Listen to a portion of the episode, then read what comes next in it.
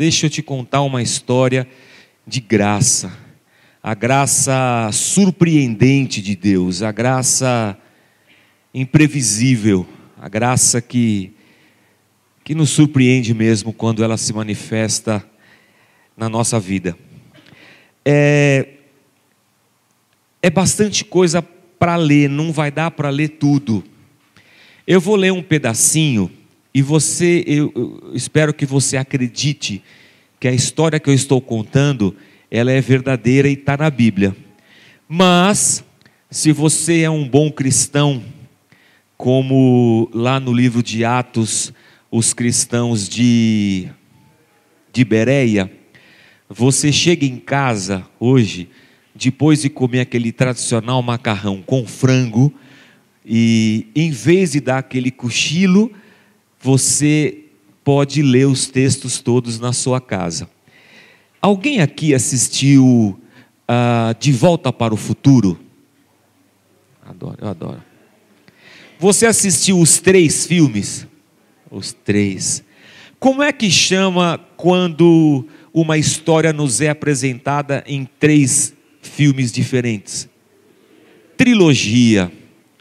Trilogia. Há alguma outra trilogia que você tenha assistido? Senhor dos Anéis são três também?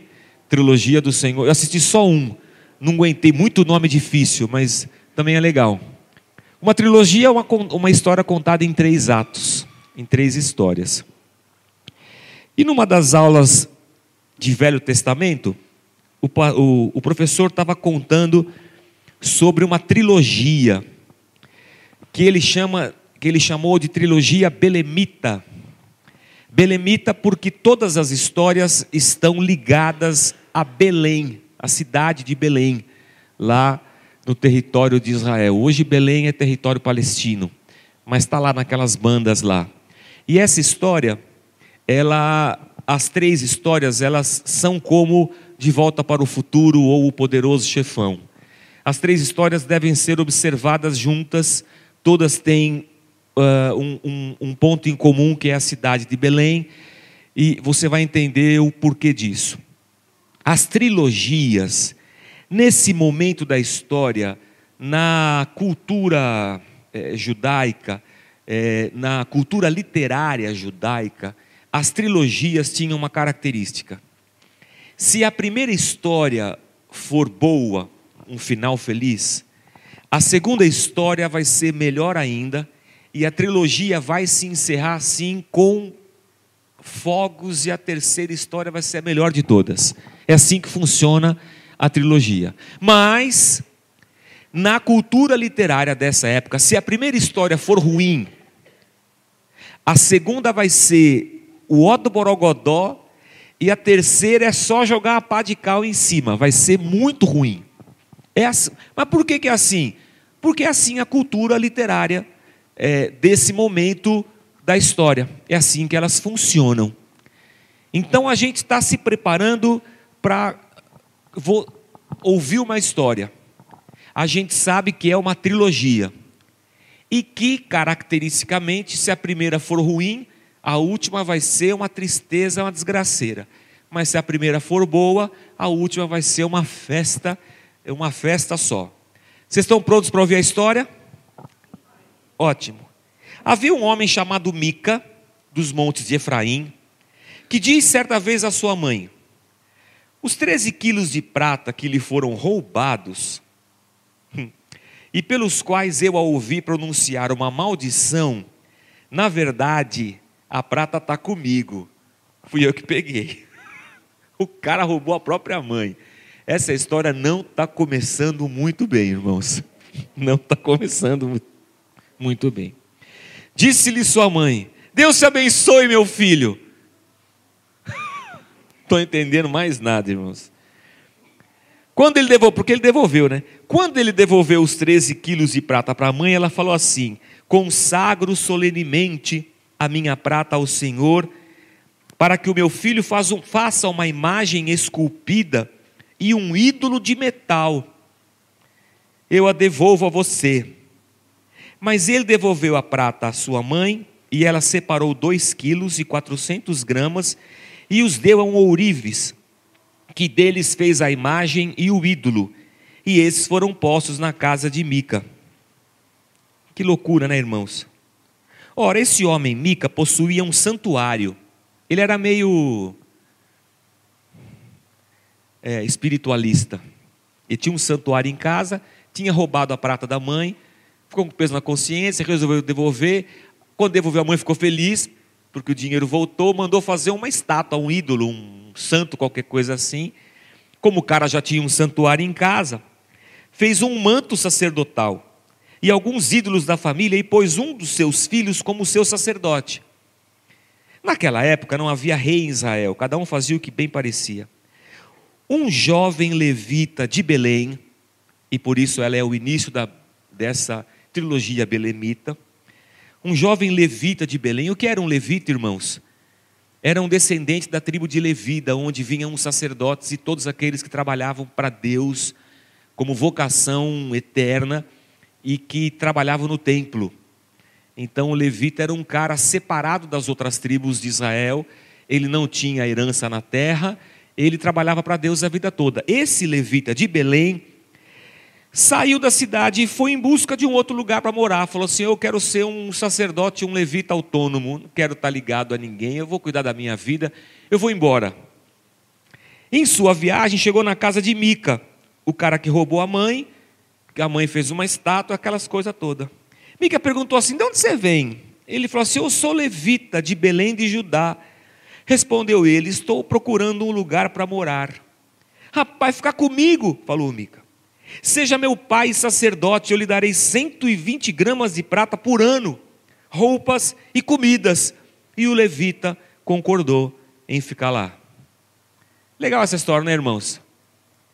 Eu sou um cara meio espiritualista, eu tenho um santuário em casa, eu já tenho algumas imagens de santo, meu filho vai ser um, eu elegi meu filho sacerdote, roubei minha mãe, mas aí resolvi devolver o dinheiro dela ela, feliz por ter o dinheiro de volta, resolveu fazer um outro ídolo. Eu botei na minha casa. De repente tem um viajante.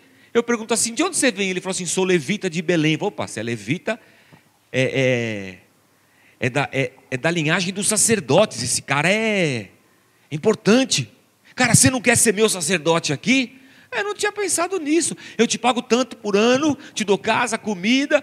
É, acho que tá bom e eu negocio o meu sacerdócio, eu negocio a, a, a minha separação por Deus, e eu aceito o teu salário para adorar os teus ídolos e para ser sacerdote aqui na tua casa. Essa história não começou bem, irmãos. A história começou com um filho roubando mãe, começou com um cara que era da tribo dos levitas, saindo do seu contexto espiritual religioso, procurando seguir a vida sozinho, é, desligado da sua tradição é, e da sua vocação e da sua família. Quando chega na casa desse cara que é um cara prostituto e idólatra, prostituto no sentido espiritual da palavra, idólatra, é, esse cara que é um, um, um, homem vocacionado e chamado por Deus, resolve ser sacerdote de outra religião e de outros ídolos por um salário. Essa história começou assim. Começou bem ou não? Não, não começou.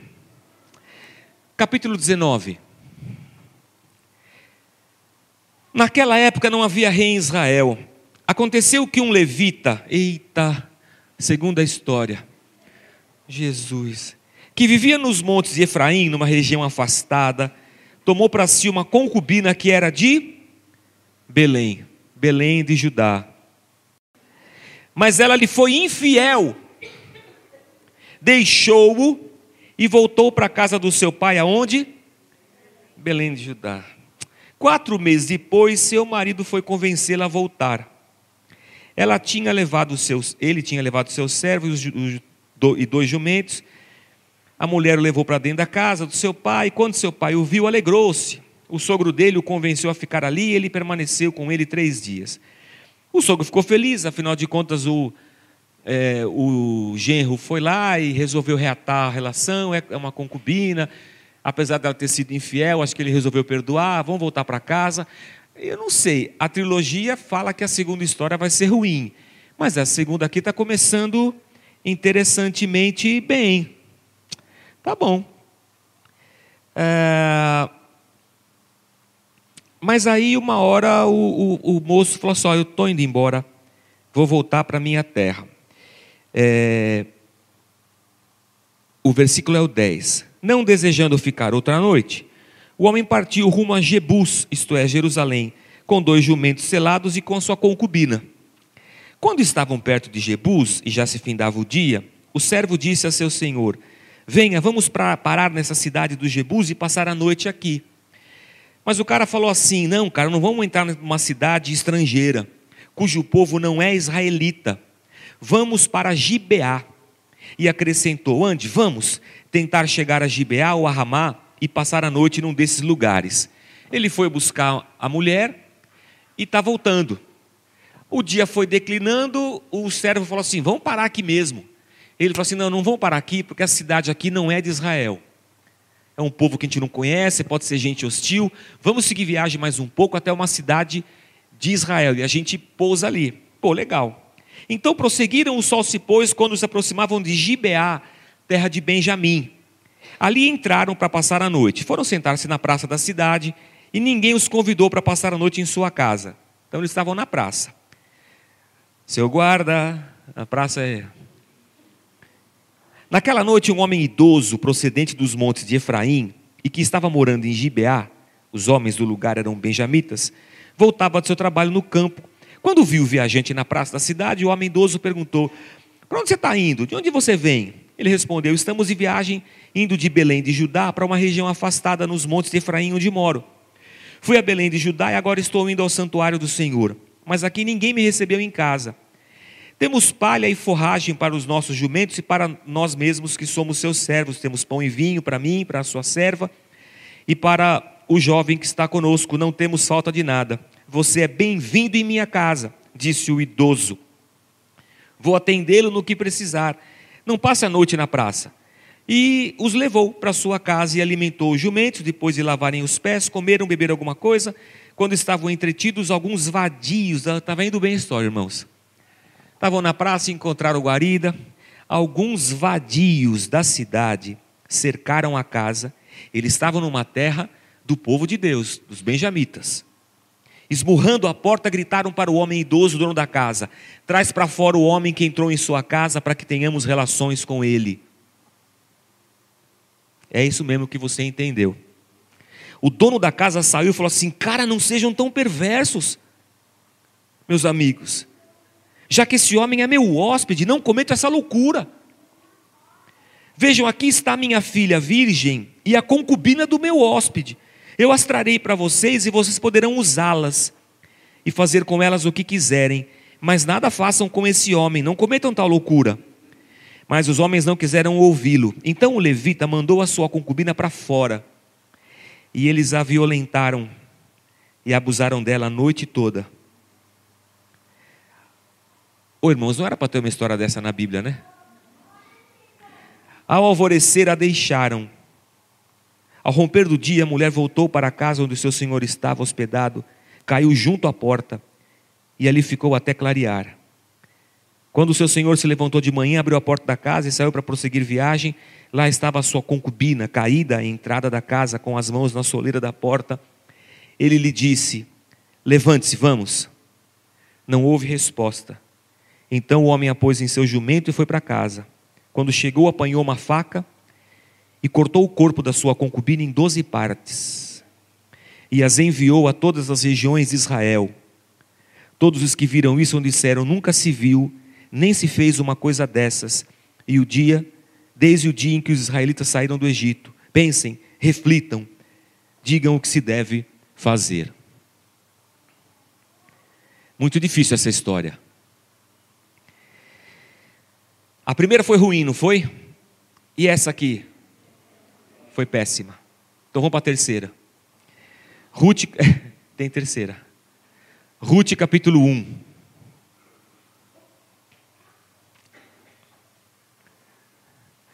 Se prepare para o pior, irmão. não é nada tão ruim que não possa piorar. Na época dos juízes, houve fome na terra. Um homem da onde? Oh, meu Deus do céu. Um homem de Belém. Ruth é o livro seguinte. É o livro seguinte. Josué, Juízes, Ruth, 1 Samuel, 2 Samuel. Gênesis, Levíticos, Números. Na época dos juízes, houve um homem, fome na terra, um homem de Belém de Judá, com a mulher e os dois filhos, foi viver por algum tempo nas terras de Moabe. É... Da onde que ele era?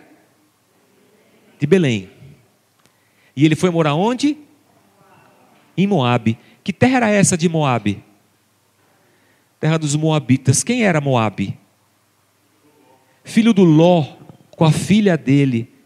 As filhas embebedaram o pai, se deitaram com ele, porque não ficaram com medo de ficar, não ter filhos na terra. E uma dessas meninas dá à luz um, um menino, ele, ela põe o nome de Moabe, filho dela com o pai dela, e, e ele dá origem ao povo moabita, que sempre foi um povo inimigo do povo de Israel. Eles saem de Belém para ir para essa terra aí, terra dos inimigos. A história também não começou bem. O homem, o homem chamava-se Elimeleque, sua mulher Noemi, e seus dois filhos Malom e Quilion. Eram efrateus de Belém, de Judá. Chegaram a Moab e lá ficaram. Morreu Elimeleque, o pai, começou. Marido de Noemi, ela ficou sozinha com seus dois filhos. Eles se casaram com mulheres moabitas, uma chamada Orfa e outra chamada Ruth. Depois de terem morado lá por quase dez anos, morreram também Malom e Quilion. Essa história está ficando feia, irmãos e ficou sozinha, sem os seus dois filhos e sem o seu marido. Morreu todo mundo. E a mulher ficou sozinha.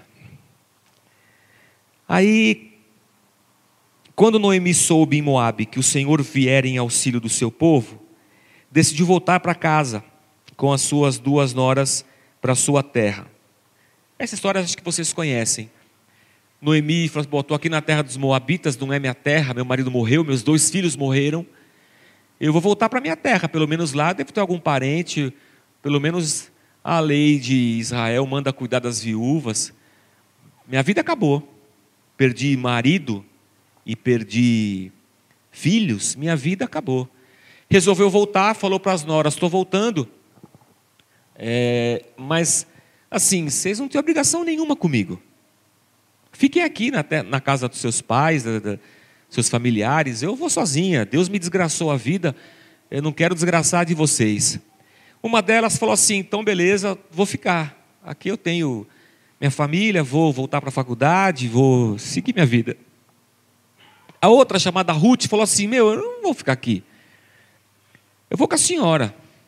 Daí essa história já vai ficando pior. É uma nora que gosta da sogra. Irmãos, isso aqui é um, é um, isso aqui é uma tragédia. Isso aqui é uma história de terror. A Ruth, Nora, falou: Vou ficar com a senhora, sogra. E foram. Quando elas foram chegando lá, o pessoal falou assim, da terra, falou assim: Será que essa é a Noemi? Parece com ela. Eu estou no capítulo 1 de Ruth, no versículo 19. Será que é Noemi? perguntavam as mulheres. Mas ela respondeu: Não me chamem Noemi Melhor que me chamem de Mara, pois o Todo-Poderoso, pois Deus, tornou minha vida muito amarga. Por isso, Mara, que significa amarga.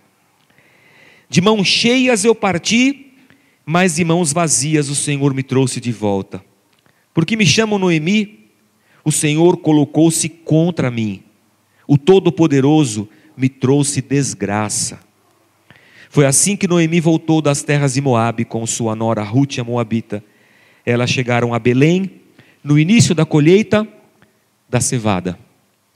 A primeira história foi ruim, a segunda foi horrenda, e a terceira está começando muito mal. A mulher perde o marido. Primeiro que ela tem que sair de Belém, a sua terra, para morar na terra dos Moabitas. Chega lá, ela perde marido, dois filhos. E volta com esse coração aqui. Não me chamem de Noemi, me chamem de Mara. Deus amargou minha vida. Cara, para mim, eu não, eu estou entregando os pontos, eu estou desistindo, eu não tenho o que fazer. Parece que Deus se voltou contra mim, é isso que eu sinto. Eu sinto que Deus me desgraçou a vida. Porque pensa só, quem mais tem poder sobre a minha vida a não ser Deus? Se eu estou assim, é porque Deus permitiu. Porque nada acontece sem a permissão de Deus. Quer dizer, se eu estou nessa desgraceira, é porque Deus permitiu. Então eu vou mudar meu nome. A partir de hoje, meu nome é Amarga. Porque é assim que está a minha vida. É assim que eu me sinto. E aí vai começar uma história. Mas antes de eu contar essa história, eu estou dizendo para você que a gente está indo para a pior história de todas, tá? Se começamos com a primeira ruim e a segunda péssima, essa aqui vai ser uma desgraça sem fim e já está sinalizando essa desgraça. Mas antes de eu entrar na desgraça total, deixa eu fazer uma pergunta. Você já se sentiu como Noemi? Não me chamem Noemi, me chamem Mara, porque Deus tornou minha vida amarga. Alguém já se sentiu assim? Alguém já se sentiu assim, pô, Deus não quer me abençoar, não é possível. Porque se Deus quisesse, se Deus movesse uma palha, se Deus fizesse, e Deus pode, Ele é Deus, Ele é Senhor, Ele pode fazer qualquer coisa. Se Deus quisesse, Ele podia, mas Ele. Eu não quero falar isso porque eu acho que falar isso é até uma heresia e pode ser que Deus me castigue mais ainda. Mas parece que Deus não quer fazer. Talvez você nunca tenha dito isso, mas você já pensou isso? Eu já pensei. Eu já pensei. E deve ter gente aqui igual eu, não é possível. Deve ter gente aqui que já se sentiu abandonada por Deus. Deve ter gente aqui que já se sentiu assim, pô, que droga, meu. Por que, que as coisas não andam? Por que, por que, que as coisas não melhoram? Por que, que a minha vida vai de mal a pior? Por que, comigo tem que ser assim? Por que comigo tem que andar para trás? Por que, que eu não consigo vencer esse negócio? Por que, que, esse, por que, que, por que, que não dá certo, meu Deus do céu? Por que a minha vida ficou assim? Eu saí com as mãos cheias. E eu estou voltando aqui sem nada, sem marido, sem filho. Eu estou voltando aqui numa condição terrível. Quem é daquela cultura, daquela época, e começa a ouvir essas histórias, ouve a primeira, ouve a segunda, em volta da fogueira, com o ancião contando, ele já fecha o olho. Quando você assiste filme de terror, e vai acontecer uma cena trágica, você fecha o olho ou não? Eu fecho. Tipo aqueles jogos. É... Aqueles filmes lá, o. Não, esse. Jogos mortais, jogos mortais. É, vorazes, mortais. Aqueles do, do, do, da serra elétrica, aquelas coisas lá. Que hora que vai você. Para que põe o filme então, se você vai fechar o olho, né? Mas essa história é assim: está em volta da fogueira, o ancião contando. Quando ele começa a dizer que a mulher perdeu o marido, os três filhos, o cara já fecha o olho e fala: rapaz, acaba logo essa história e começa outra trilogia, mas que seja mais alegre. E elas chegam lá. Quando elas chegam lá, e a Noemi está com esse coração amargoso, a Ruth não tinha nenhuma expectativa, ela era só mais uma viúva, e nem era de Israel. Voltou com a sogra, mas nem era de lá. Ela era uma moabita uma inimiga de Israel. Quando chega lá, é, tinha uma tradição e uma lei em Israel que sempre que morria, que morria é, um, um homem, alguém da família daquele homem, um dos irmãos dele, tinha que casar com a mulher, juntar a mulher às suas mulheres. Se ele já tivesse uma, ele ia ficar com duas. Para que ele tivesse filhos com ela e o sobrenome daquele cara, o nome do morto, continuasse vivo na sua descendência, para que ele tivesse descendência. Era um resgate que se fazia para a viúva. É, e quem fazia o resgate era chamado de resgatador, no hebraico, Goel. Era esse cara que resgatava essa pessoa da viuvez, da morte, da, da, da solidão e essas coisas todas. Quando elas chegam lá, nas terras, o pessoal fala assim: Ô, oh, Ruth voltou, é, Noemi voltou. Noemi já era idosa, Ruth ainda era nova. E os caras falam assim: Olha, a Ruth era daqui, ela ainda tem uns primos, uns povos aqui. Será que alguém não quer resgatar a Ruth e casar com ela? Só que Tinha um aqui, tinha, na verdade, tinham dois caras que podiam fazer isso. E aí um deles falou assim para o outro: Ó, oh, tem uma, pri, um, uma prima distante nossa e, e ela. E ela está precisando de um resgatador. Ah, é? É. Quem que é? A fulana. Oh, deve ter pensado assim, a Ruth ainda. Aí eu vi que chegou, ela é moabita. Ah, tudo bem, mas. Está bem ainda, né? Ela está. Ainda dá para. Legal. É, mas quem levar ela tem que levar a Noemi, né? A sogra junto. Ah, tô passando. Então acho que para levar a sogra. Acho que eu... Você também é parente, não é? Eu também sou, então resgata você. Então, então acho que eu resgato. Aí nessa história entra um cara chamado Boaz.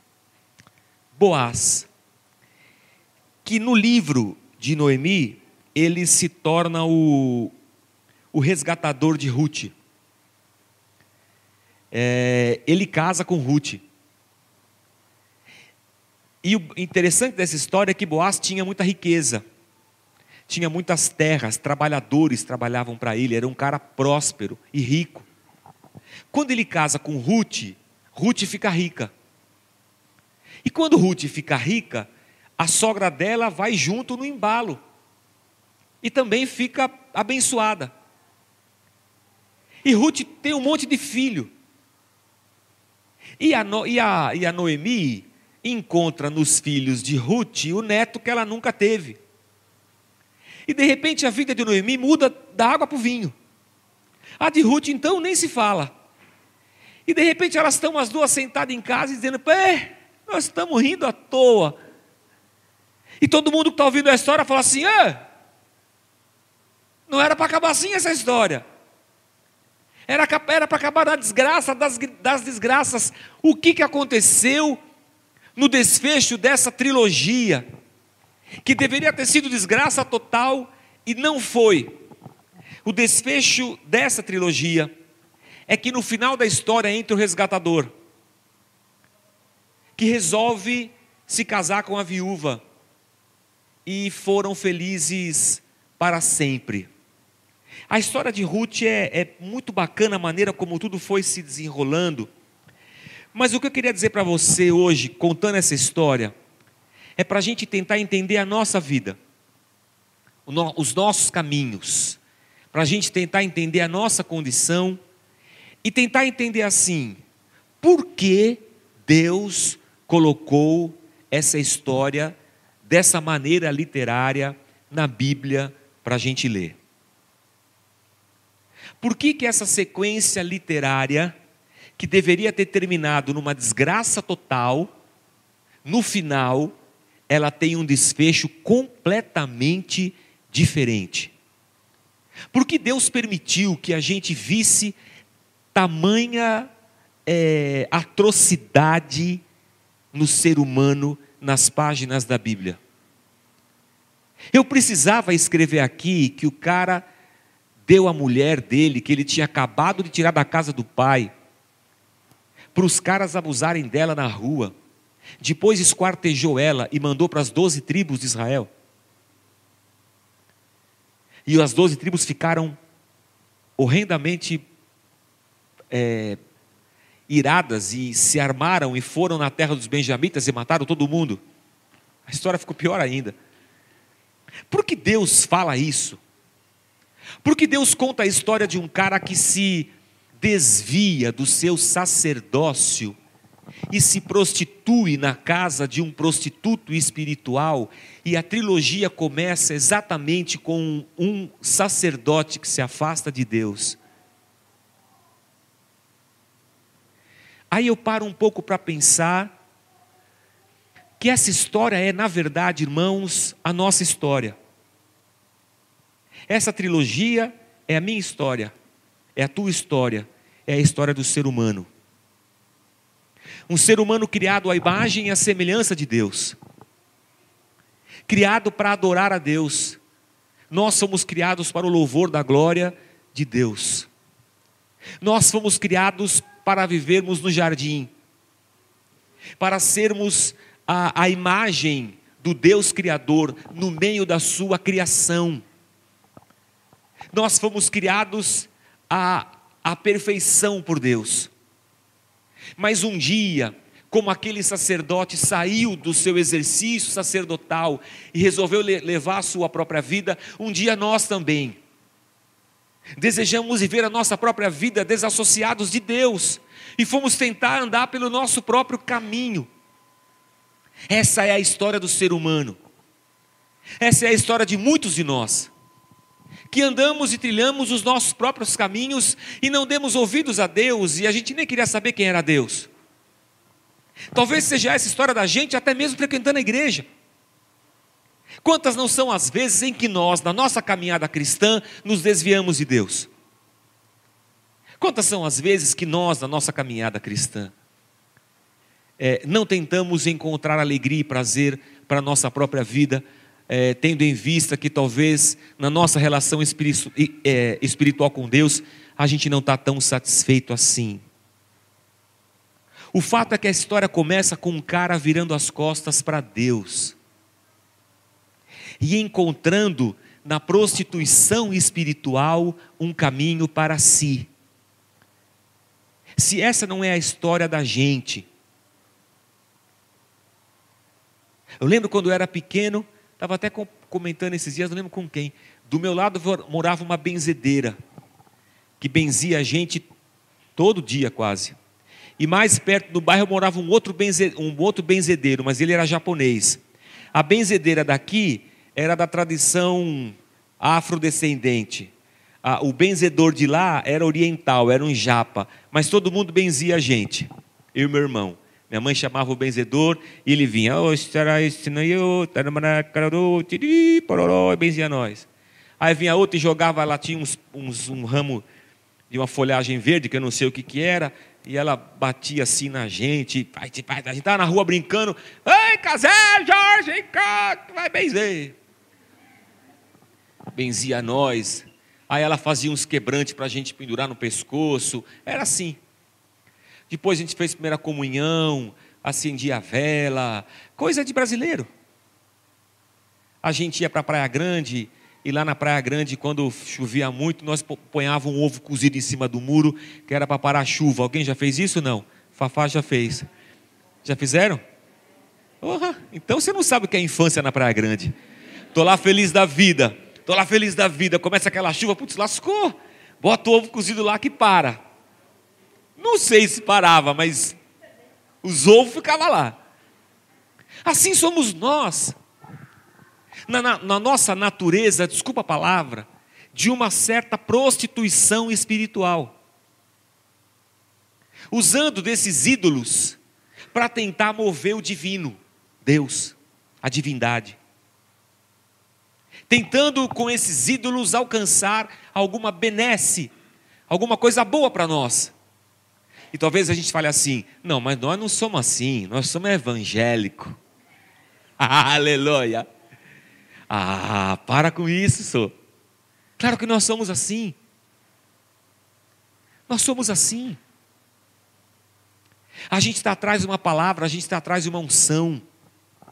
A gente está atrás de um mover, a gente está atrás de uma campanha, a gente está atrás de uma vigília. A gente está atrás de um óleo de Israel que, que é mais ungido do que. Agora vou dizer, irmãos, esses óleos de Israel que vem daqui deve ser tudo da China, nada vem de Israel. Se você olhar o cangote do seu irmão aí, deve estar meio de China, ele nem sabe, mas ele deve ter sido feito lá. E a gente quer essas coisas, a gente quer essas coisas. Quando eu era pequeno, criança pequena lá em Barbacena, quando eu entrava na igreja, tinha que molhar minha mão na água benta e fazer o sinal da cruz na igreja. Mas a gente é evangélico, nós não faz isso, faz. Vocês bebem a água depois da oração do pastor na rádio. Vamos beber água agora. Água benta. A gente não chama de benta, a gente chama de água. Eu não sabia que tinha esse nome, mas um dia a irmã falou: Eu bebi água orada. Bebeu o que, irmã? Agorada. Aí que água orada. Ah, é a água que vem depois da oração. Você bebe e ela faz bem. Eu não sei se você percebe, mas essa história ela começa dizendo que a gente vira as costas para Deus E quando a gente vira as costas para Deus, a gente encontra um caminho de prostituição espiritual, onde nós trocamos Deus por um monte de outras coisas, inclusive por nós mesmos. Porque se eu não quero mais a vontade de Deus para a minha vida, e eu viro as costas para Deus e eu quero a minha vontade, significa que a minha vontade agora está em primeiro lugar na minha vida. E satisfazer-me é mais importante do que satisfazer a Deus. Se eu deixo de satisfazer a Deus para satisfazer a mim mesmo, eu sou o Deus da minha vida. Eu mesmo.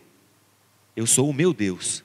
E eu vivo para satisfazer as minhas vontades. A minha história também começou mal. Como começou a história dessa trilogia. A segunda história é muito triste.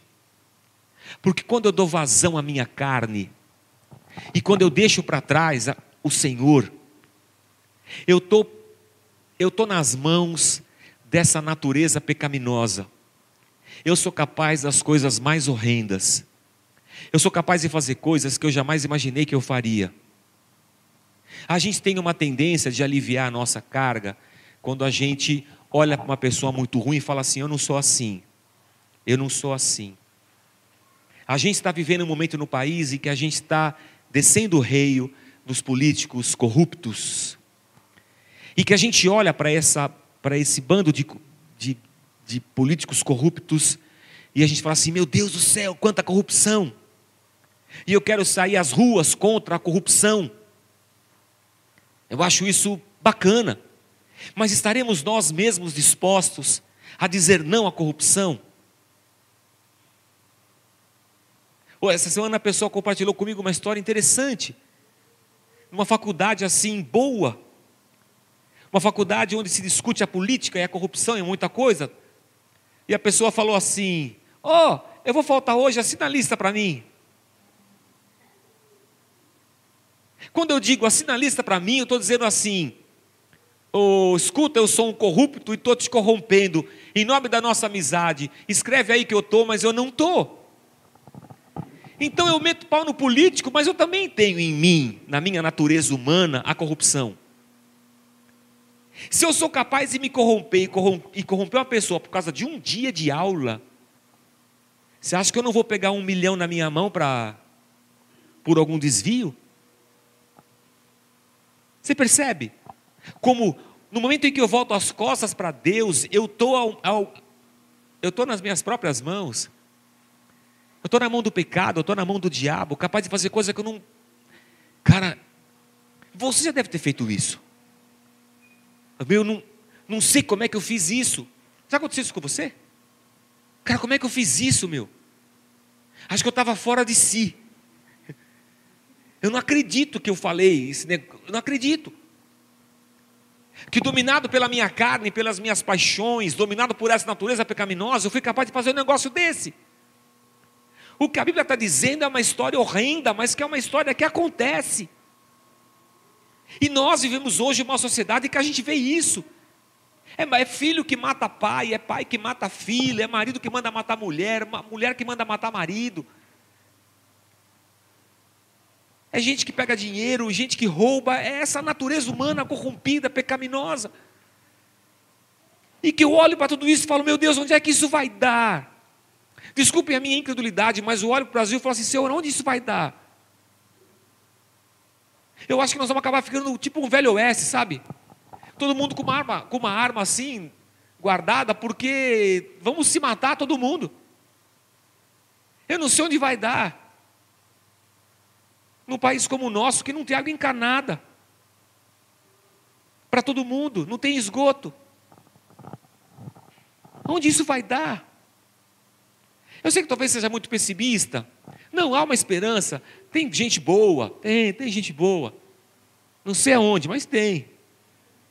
Porque quando fala gente, já não dá para pensar que é boa.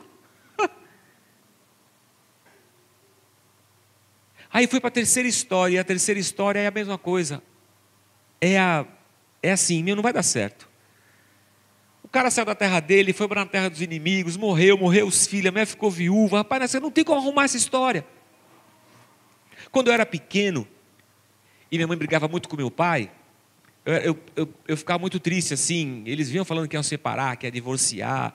Aí a gente chorava, eu era pequeno. Não, Aí eu lembro que o, SB, o SBT não chamava SBT. Ou era TVS, ou era antes disso, que eu nem lembro o nome. Também não lembro o nome dos dinheiros que a gente já teve no Brasil. Lembro que teve Real, Cruzeiro, Cruzado, Cruzado Novo, URV. Nossa, quanto dinheiro que teve no Brasil. E essa novela chamava assim: Como Salvar Meu Casamento. Como Salvar Meu Casamento. Alguém lembra dessa novela? Não é possível que só eu lembro dessa novela. Quem tem perto de 5 é que vocês não assistiam SBT, né? Só assistia a Globo. Irmãos Coragem, vocês lembram? É. Tá bom então. E aquela do Chico Coco com o Tarcísio Meira? Não, que ele tinha um barco e ele morre. Cara, essa novela é legal. Serva de Pedra era essa mesma? Chico Coco e Tarcísio Meira. Olha só, como salvar meu casamento. Começou a novela. Então, quando a história está a ponto de ser uma desgraça total, entra um cara chamado Boaz, que em hebraico quer dizer Goel, resgatador, e que é, na verdade, a figura de Jesus Cristo nessa história.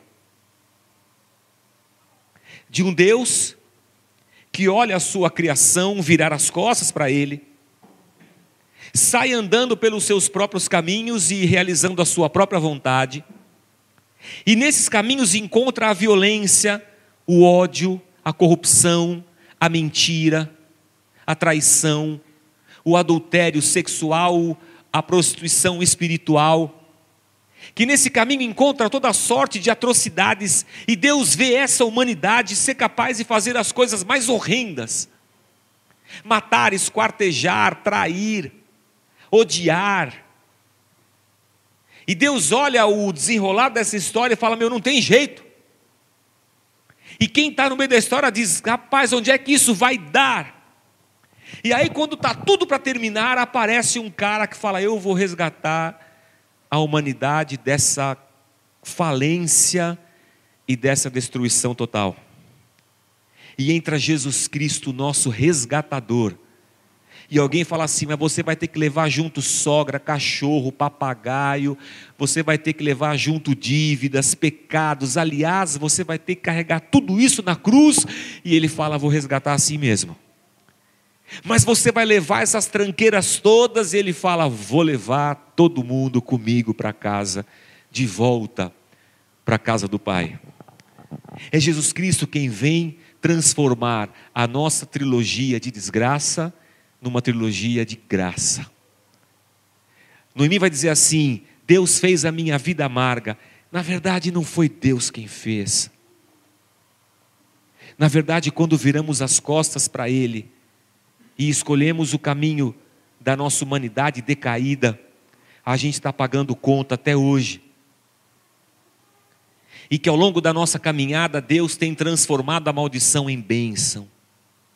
Ao longo da nossa caminhada, Deus tem trazido à existência as coisas que não existiam.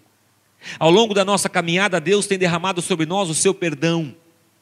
Ao longo da nossa caminhada, nós que amamos ao Senhor, o apóstolo Paulo vai dizer aos Romanos que Deus tem feito com que todas as coisas cooperem para o nosso bem. Mesmo quando nós optamos por caminhos errados, Deus está lá cuidando da gente. Num mundo decaído que cuja escolha foi nossa, Deus tem nos resgatado a cada um de nós.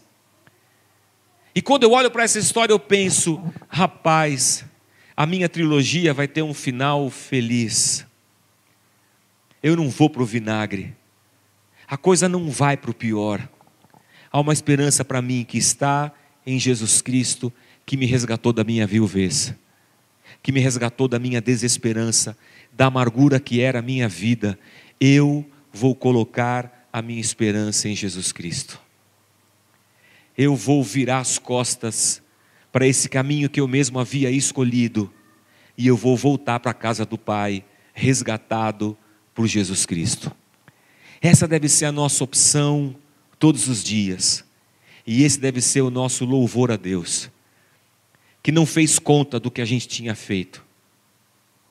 que não levou em conta o tipo de pecado que nós tínhamos cometido, que não se importou com um monte de coisa que ia ter que carregar junto, mas foi para a cruz e pagou por nós com a sua própria vida, para que nós encontrássemos nele o resgate que precisávamos para voltar para Deus. Essa história nos fala de um Deus tão misericordioso e tão amoroso, disposto a olhar para esse homem tão pecador, capaz de tanta destruição e falar: vou resgatar esse homem dessa condição de miséria humana. E Deus faz isso, encarnando em Jesus de Nazaré e indo para a cruz, para que a gente pudesse ter um final feliz na nossa história. E eu queria orar por você. Afinal de contas, irmãos, às vezes parece que a nossa história vai para o buraco. Mas eu queria dizer para você que há um resgatador, Jesus Cristo. E que a nossa história não vai para o vinagre. Há uma esperança. Há um, um resgate de Deus pago por nós na pessoa de Cristo. E se a tua trilogia está na primeira ou na segunda parte, calma. Deus é Senhor sobre todas as coisas.